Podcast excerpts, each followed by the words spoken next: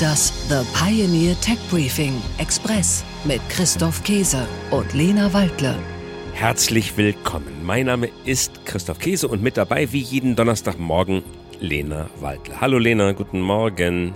Hallo Christoph, guten Morgen. Und wir begrüßen Sie zu einer neuen Folge unseres Tech Briefing Podcasts. 2003 waren 800 Millionen Menschen online. Das entsprach damals ca. 12 Prozent der Weltbevölkerung. Und heute, das schätzt die Internationale Fernmeldeunion der Vereinten Nationen, sind gute zwei Drittel der Menschheit online. Also über 5,3 Milliarden Menschen.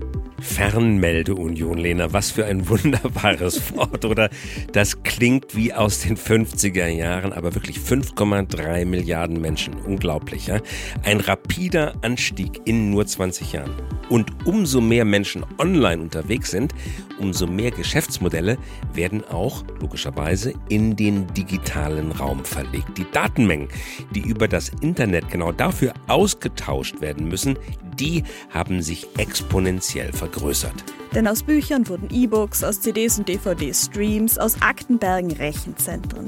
Und das Rad, das dreht sich immer weiter. Smart Cities, vernetzte Geräte, Stichwort Internet of Things, autonomes Fahren, Industrie 4.0. Dafür brauchen wir die neueste Netztechnologie. Morgen 5G und übermorgen sogar 6G. Über diese Themen haben wir mit Markus Haas gesprochen. Markus Haas ist Vorstandsvorsitzender bei O2 Telefonica Deutschland. Wir haben ihn vor circa vor etwa drei Wochen, glaube ich, war es, haben wir ihn getroffen auf der MyWay, also dem Strategiegipfel der Pioneer, dem Strategiegipfel der Familienunternehmen. Und ja, Telefonica war Hauptsponsor der Veranstaltung. Das ist aber nicht der Grund, warum Markus Haas heute hier zu Gast ist. Nicht, weil er Hauptsponsor ist, sondern weil du und ich uns an dem Abend intensiv mit ihm unterhalten haben. Und wir kamen in ein ganz tiefes Gespräch über die Zukunft der Fernmeldetechnik, Telekommunikation und haben ihn eingeladen, in unserem Podcast mit uns darüber zu reden. Also um das nochmal ganz deutlich klarzustellen, er ist nicht hier, weil er Hauptsponsor war, sondern eigentlich obwohl er Hauptsponsor war. Ja, und heute ist er unser Kronzeuge, wenn es um den Ausbau von 5G und 6G, der Fernmeldetechnik geht, hier in Deutschland. Und wir haben auch zwei sehr aktuelle politische Themen mit ihm diskutiert. Darum geht es gerade vor allen Dingen in Brüssel, aber auch hier in Berlin. Und mehr dazu gleich nach den Nachrichten der Woche. Tech Briefing. Nachrichten aus der Welt der Big Tech. Microsoft übernimmt Activision Blizzard. Nach über eineinhalb Jahren juristischem Kampf schließt Microsoft den Deal mit Activision Blizzard ab. Rund 69 Milliarden Dollar bezahlt Microsoft für den Spielehersteller. Microsoft konnte also die regulatorischen Hürden Großbritanniens und in den Vereinigten Staaten in seinem Sinne wegräumen. Mobilfunkmasten im Weltraum. Das US-Raumfahrtunternehmen SpaceX bietet jetzt ein eigenes Smartphone-Angebot an. Es heißt Direct to Cell, also direkt zur Zelle. Und es soll Funklöcher abschaffen. Ab dem nächsten Jahr sollen LTE-fähige Smartphones direkt eine Verbindung zum Satellitennetzwerk Starlink herstellen können. Tech Briefing. Nachrichten aus der Welt der Startups. Plötzlich Soldatin und Soldat. Der militärische Konflikt zwischen Israel und der Hamas trifft auch die Startup-Szene. Bis zu 15 Prozent der Startup-Mitarbeiterinnen und Mitarbeiter in Israel wurden einberufen. Das bedeutet eine erhebliche Störung für den wichtigen Technologiesektor der israelischen Wirtschaft und für die selbsternannte Startup Nation erstes zugelassenes Flugtaxi. Das chinesische Startup Ehang erhält erstmals die Lizenz für ein autonom fliegendes Flugtaxi.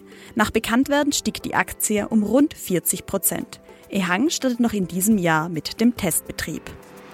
Tech Briefing: Nachrichten aus der Welt der Technologie. Verfahren gegen X, das ehemalige Twitter. Die Europäische Union leitet ein Verfahren gegen den Kurznachrichtendienst X ein. Der Grund?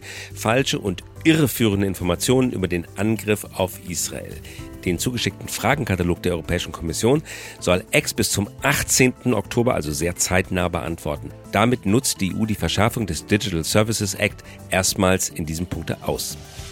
Psyche startet zum Asteroidengürtel. Am 13. Oktober startet die NASA-Raumsonde Psyche, auf Deutsch Psyche, zum Rande unseres Sonnensystems. Für sechs Jahre ist das Abenteuer angelegt. Der Grund ist die Untersuchung des Metallasteroiden Psyche, Psyche, um die Entstehung von Planeten zu ergründen.